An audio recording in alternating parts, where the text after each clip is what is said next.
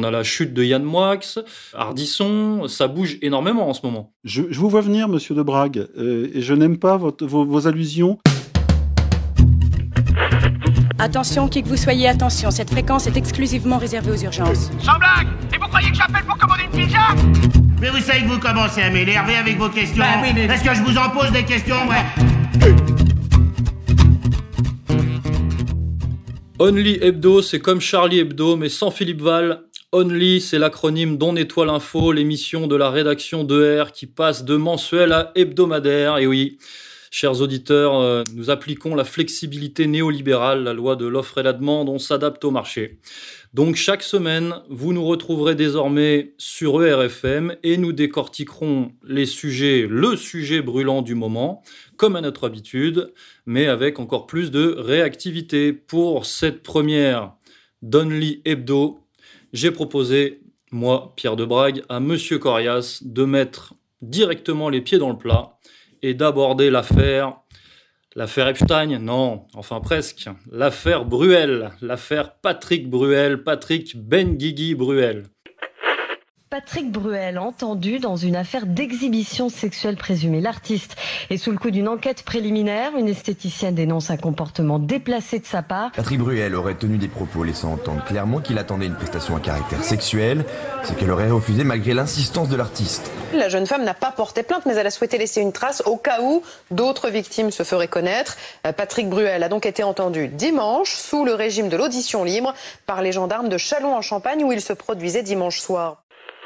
Alors, le chanteur, l'acteur, le producteur et le joueur de poker renommé Patrick Benguigui, qui a 60 ans cette année, né en Algérie française hein, en 1959, cousin d'Elysée Moon, proche de Dominique Strauss-Kahn, parrain du Téléthon, président par deux fois du jury de l'élection de Miss France, fidèle des Restos du Cœur, militant anti-Front National et soutien officiel de l'État israélien.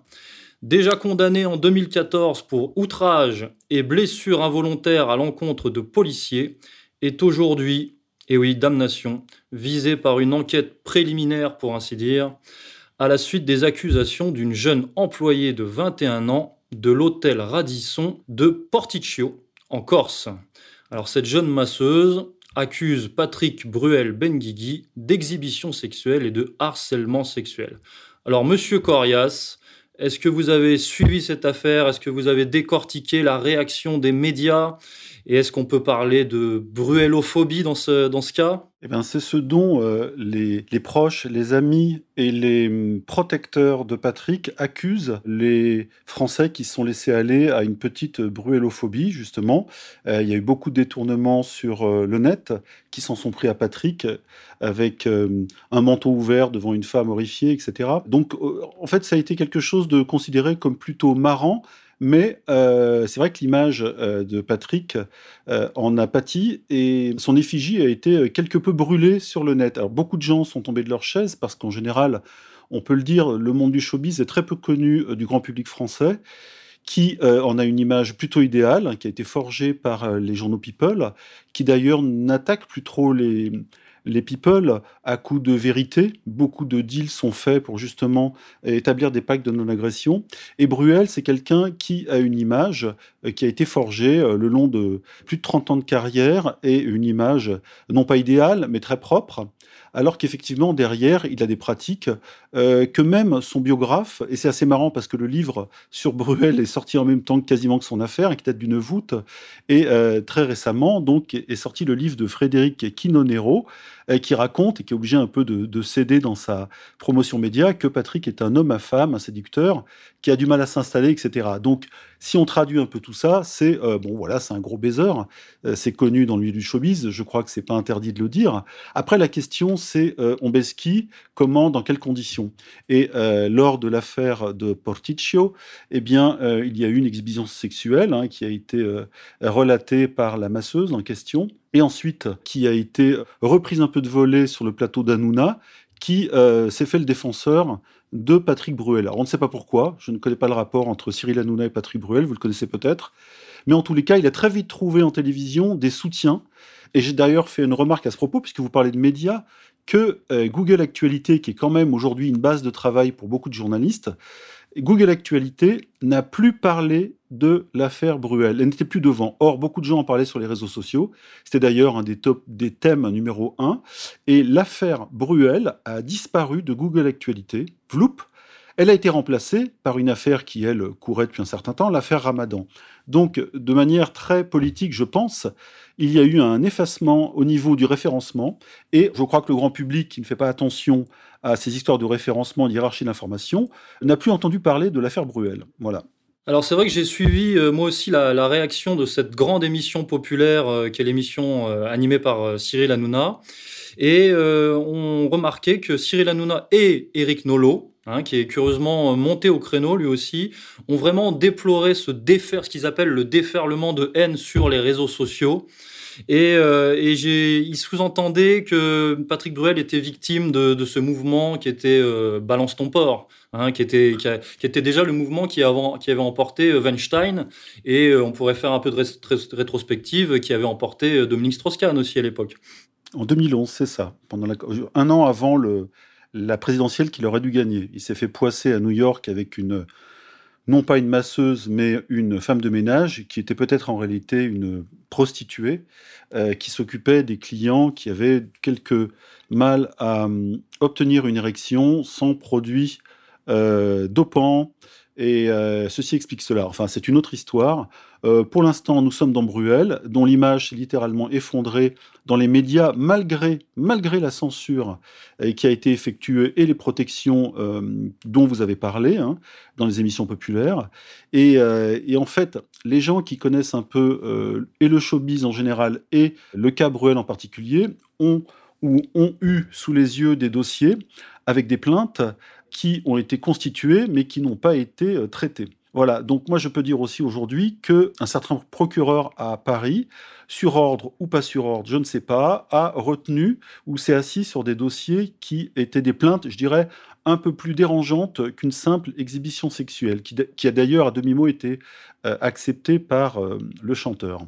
Oui, d'ailleurs, euh, Patrick Bruel a annulé sa tournée, ce qui est quand même un signe. Alors oui, disons que c'est très difficile euh, dans ces cas-là de continuer avec un buzz très négatif sur les réseaux sociaux qui aujourd'hui, on le sait, font l'opinion, et une tournée où on sourit et on parle d'amour, de chansons d'amour, avec un public féminin à 95%.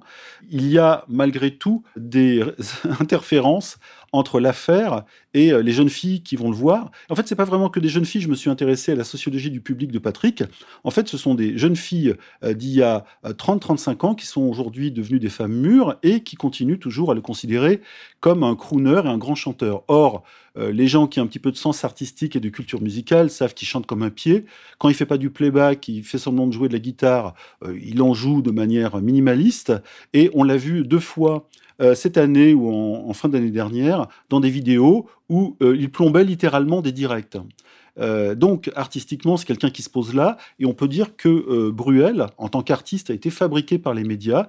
la France avait besoin, ou en tout cas l'industrie phonographique a fabriqué un chanteur pour jeunes filles qui euh, était parfait, qui était mignon, frisé, gentil, avec une petite voix de, mi-chèvre, mi-raisin, qui avait tout du séducteur, mais gentil. Or, aujourd'hui, on se rend compte que euh, ce séducteur n'est pas forcément gentil, et comme tout séducteur, on peut parfois tomber peut-être dans des pièges, ou alors dans des euh, attractions qui sont celles que la loi réprouve.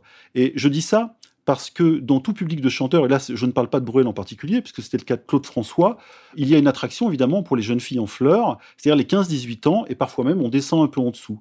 Il y a une affaire qui avait défrayé la chronique il y a quelques années, c'était celle de Jean-Luc Lahaye, chanteur aujourd'hui un petit peu oublié, qui tenait une boîte de nuit et qui avait euh, chatté à l'époque et demandé à une jeune fille de 14 ans de se déshabiller pour lui, euh, et euh, il s'était fait évidemment attraper pour ça. Il avait fait un an de prison avec sursis, c'est-à-dire rien. Mais en tous les cas, les chanteurs sont tous confrontés à ça. Et alors moi, je connais d'autres dossiers de chanteurs qui, eux, carrément tapent dans la très jeune.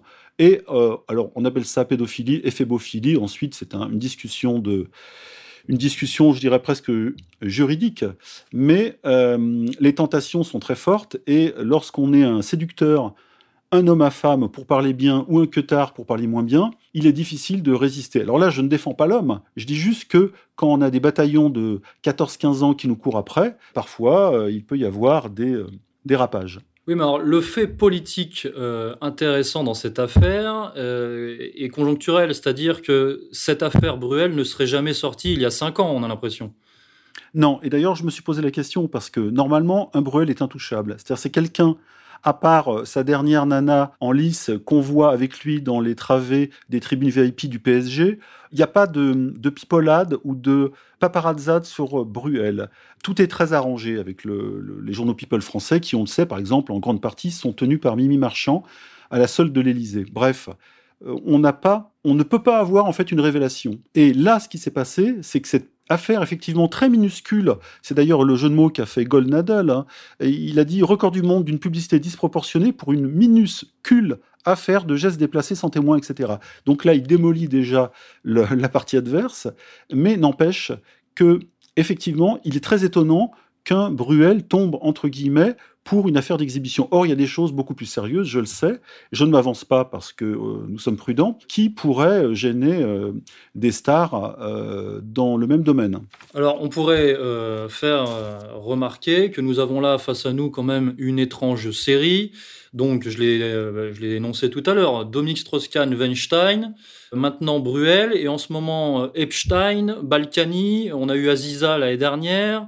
Ces derniers temps, on a eu la chute aussi dans un autre domaine, hein, mais on a la chute de Yann Moix, Ardisson, ça bouge énormément en ce moment. Je, vous vois venir, monsieur de Brague, euh, et je n'aime pas vos, allusions, et je vais essayer tout de suite de les mettre sur la table en les décortiquant. en réalité, il est tout à fait possible qu'à un niveau supérieur, il y ait un jeu de dégommage de comme on dit, un peu comme dans la mafia ou dans le milieu, lorsqu'il y a un, un capot ou un chef mafieux, par exemple, en difficulté ou en prison, il y a des éliminations des deux côtés.